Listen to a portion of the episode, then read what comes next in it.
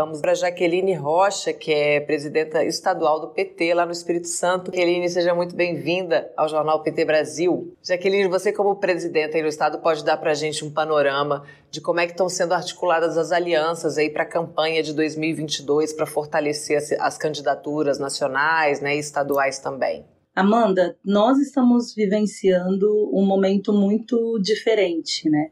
Aqui no Espírito Santo, por exemplo, 2014 e 2018, nós acabamos tendo candidatura própria e fazendo com que até mesmo o nosso tamanho de bancada federal e estadual é, estivesse representadas no Congresso Nacional e também na Assembleia Legislativa.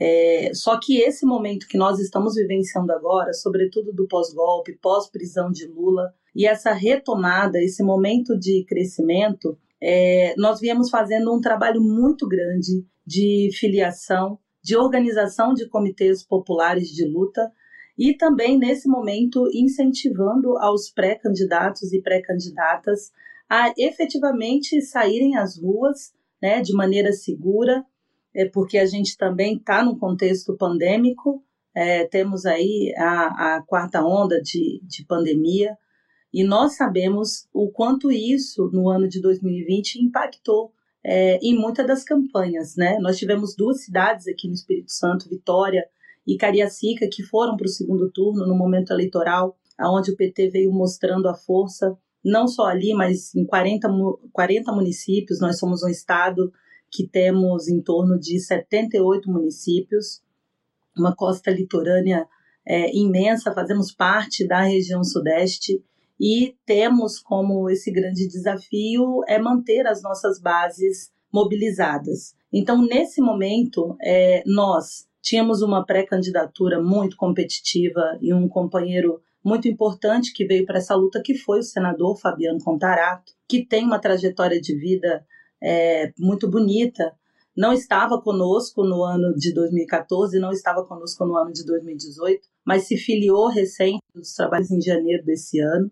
E com isso nós conseguimos efetivamente somar forças, mas entendemos que, em nome do projeto nacional e de que para eleger Lula é preciso realmente ampliar as nossas bases, ampliar essas alianças para que nós consigamos derrotar o projeto fascista também aqui no estado do Espírito Santo.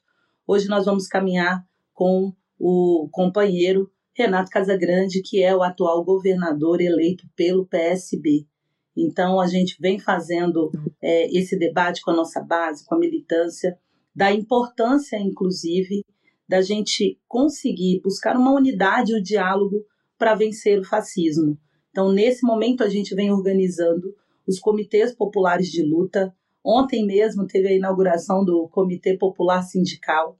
Ontem, que foi o dia da mulher negra latino-caribenha, e o PT tem uma inserção muito forte, sobretudo na representatividade das mulheres negras, e a gente entende que a liderança também desse processo de oposição ao atual governo, ela se dará também numa frente feminista e antirracista.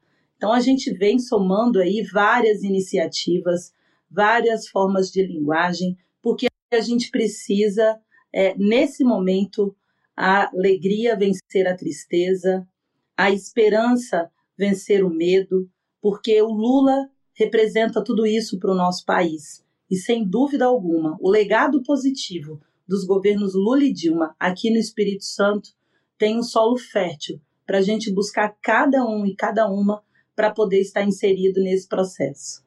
É isso. A Valéria Cristina, ela, ela concorda com você, ela também é capixaba, está dizendo aqui, Lula é nossa esperança, e diz também que Jaqueline é gente da gente, representante das mulheres, trabalhadores e movimentos sociais. Quem está te saudando aqui também é a Josi Negreiros, muita gente dizendo oi aqui para você também. E é nessa escuta aí que você comentou, é, é, Jaqueline, das bases, da militância, né? Vocês têm conversado muito com a população. Eu queria que você contasse para gente o que que o povo do Espírito Santo aí tá esperando de mudança, tá esperando de novo, né? Nesse 2022, depois desse terror que foi a pandemia, essa gestão desastrosa também do governo federal da pandemia. Como é que tá o povo do Espírito Santo? O que, que eles estão esperando aí para essas eleições de 2022?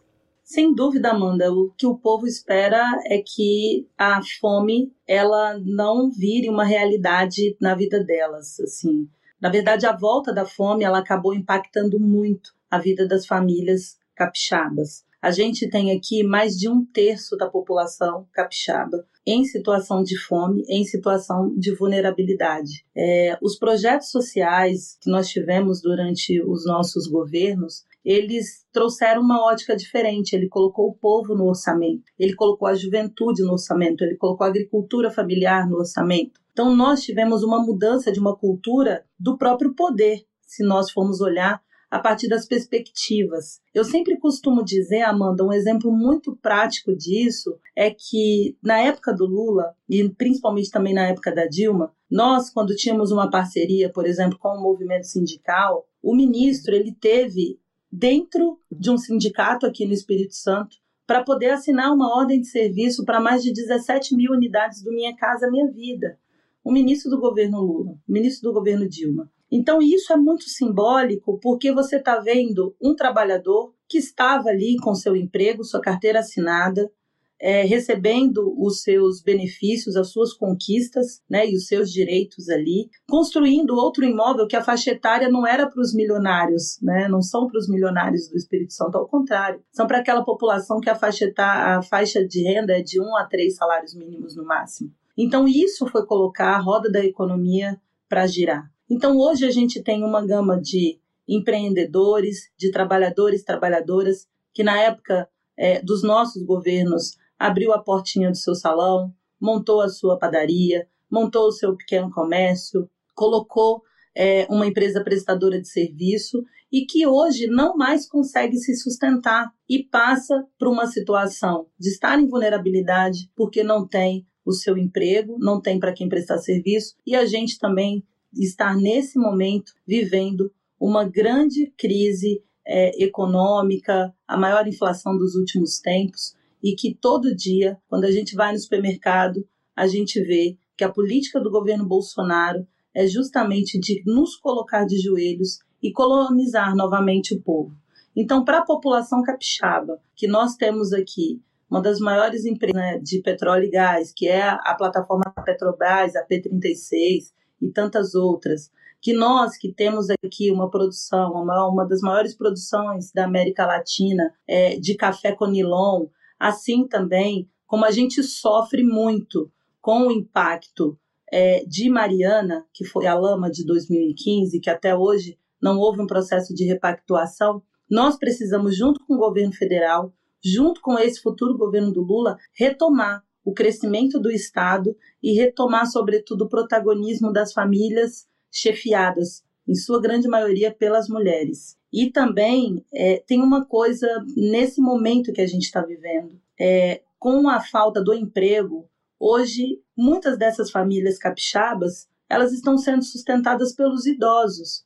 E idosos que muitas vezes não são aposentados ou recebem um benefício é, de prestação continuada ou outra forma de auxílio, mas que a gente sabe exatamente o que o governo, né, o governo do Bolsonaro, do Inominável, tem feito para poder é, é, manipular as pessoas em relação ao que foi aprovado no orçamento. Então a gente vem fazendo justamente esse processo de desconstruir essas narrativas colocadas pelo atual governo que tentam a todo momento enganar o povo.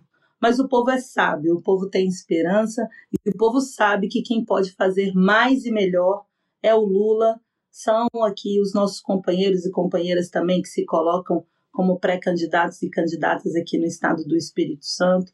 E eu tenho certeza que o Renato Casagrande, que será o nosso governador, é, terá a sua sensibilidade de caminhar ao lado de Lula nesse momento também de reconstrução do Brasil e também do nosso estado. Jaqueline, Almeri Guerra fala aqui, maior ela pede, né? Ela não fala que ela pede, ela exige, porque está aqui com várias exclamações, maior participação das mulheres na política já. E falando em candidaturas femininas, eu sei que você também é pré-candidata a deputada estadual pelo PT do Espírito Santo, então eu te pergunto como é que você pretende é, caminhar também e, e apoiar um eventual novo governo do presidente Lula é, para também ajudar a reconstruir. Isso você falou em um terço da população passando fome, isso é muita coisa. Eu queria que você contasse um pouco da sua trajetória para gente, como você pretende trabalhar ao lado de Lula e Casa Grande para apoiar o Espírito Santo? Amanda, é, eu sou pré-candidata a deputada federal. É federal, desculpa, é, eu estava com fui, Foi um chamado. foi um chamado do próprio presidente Lula. Isso que foi interessante. Inicialmente, Amanda, tinha até falado que né, me disponibilizaria para poder ser candidata a deputada estadual.